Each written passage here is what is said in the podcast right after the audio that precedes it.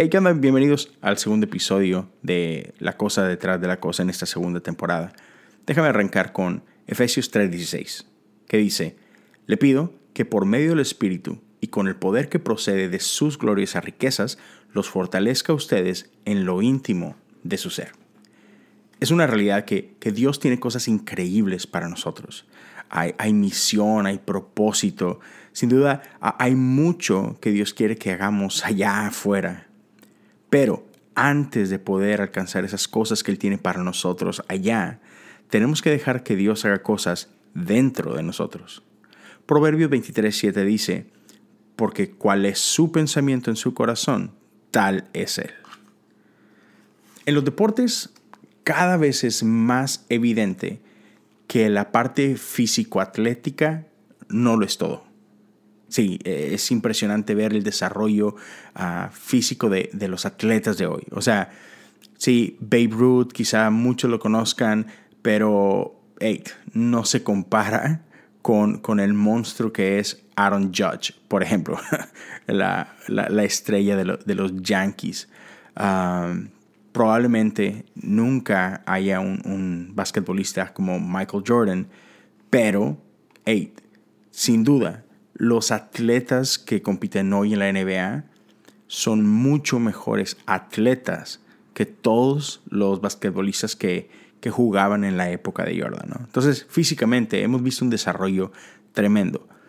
Pero también hemos notado que en los últimos años cada vez hay un énfasis más grande en la preparación mental de los deportistas. Y mira, para quienes nos gusta el fútbol y si los, todos los que me escuchen de México van a saber perfectamente de lo que hablo. Si alguien me escucha fuera de México, solo te invito a que busques el término cruzazulear. Y mi querido Sam, discúlpame, discúlpame por hablar de tu Cruz Azul. Pero e, este es el, ejemplo perfecto. Cruz Azul es un buen equipo. Sobre todo en los últimos años se, se han este, destacado por tener buenos planteles, por hacer buenas temporadas.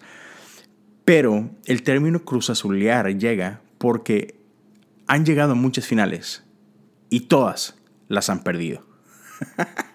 el caso más increíble acaba de pasar hace unas semanas o un par de meses cuando Cruz Azul estaba en semifinales y estaba ganando 4 a 0 en el juego de ida. Y en el juego de regreso, la única manera que podían perder y no pasar la final era si perdían 4-0 o por un marcador todavía más alto. Pues increíblemente, sobre el minuto 90, ya a minuto, dos minutos del final, les hacen el cuarto gol y terminan perdiendo 4-0 y, se vuelve épico, épico este tema de Cruz Azuleros. Es imposible, es increíble. Y todo mundo podía hablar y hacer referencia de que lo que les pasó era completamente mental. Entonces, creo que todos podemos entender de, la importancia que, tiene eh, esta parte mental ¿no? E, en nuestra vida. Y, pero no solamente es importante en los atletas, o sea, esto lo vemos en todos lados. Y también es súper notorio hoy en día en, a nivel empresa. O sea, las empresas invierten en, sobre todo en sus ejecutivos más altos, eh, en fortalecer esa área. ¿Por qué? Porque están, están constantemente tomando decisiones muy importantes. Hay mucha presión sobre sus hombros. También lo vemos en, policía, en, ejército y cómo estas entidades invierten dinero también en esa parte, porque hay mucho estrés cotidiano a la que ellos se enfrentan. Entonces no solamente tienen que ser buenos en lo que hacen a, a, nivel de estrategia y a nivel de preparación física y todo eso, sino que, hey, la parte mental es mucho, mucho, muy importante. Entonces, constantemente todos estamos enfrentándonos a batallas alrededor de nosotros. Pero antes de lidiar con todas estas batallas afuera de nosotros, tenemos que entender que la victoria más importante que tenemos que conquistar e, e, es la batalla en nuestros corazones. El enemigo más duro que tenemos que vencer es el que está frente a ese espejo. Santiago 4.1 dice así, ¿qué es lo que causa las disputas y las peleas entre ustedes? ¿Acaso no surgen de los malos deseos que combaten en su interior? Y Pablo, Pablo lo dice quizá mejor que nadie. Y mira, te voy a leer Romanos 7, verso 15, que dice, porque lo que hago no lo entiendo. Yo creo que todos nos podemos identificar con eso. ¿Cuántas veces no, ha pasado que tú solo te dices, ah, ¿por qué hice esto? O sea, no, yo sabía que no tenía que hacerlo y como quiero lo hacemos.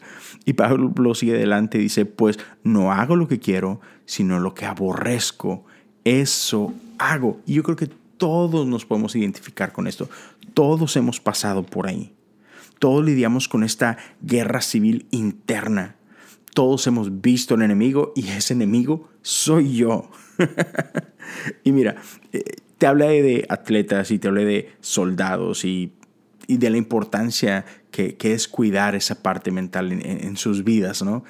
Y curiosamente, atletas y soldados son las dos analogías que más usa la Biblia cuando se refiere a, nosotros, a, a los creyentes. Entonces, hey, por algo, ¿no? O sea, qué, casualidad que, la Biblia se habla de nosotros usando estos términos. Entonces, ya, los deportistas tienen un montón de presión, policías, soldados, un montón de presión. Pues, ¿qué crees? Nosotros estamos encargados de nada más y nada menos de entregar el, y proclamar el, mensaje más importante de todos. un mensaje que, que significa o, que trae ah, valor eterno. Entonces imagínate la presión que, es eso, ¿no? Entonces, claro que hay factores externos, ¿no? Claro que como cristianos luchamos contra el diablo y, y, el mundo, o sea, eso es muy real. Pero antes de enfocarnos en esos factores, tenemos que lidiar con nuestro corazón.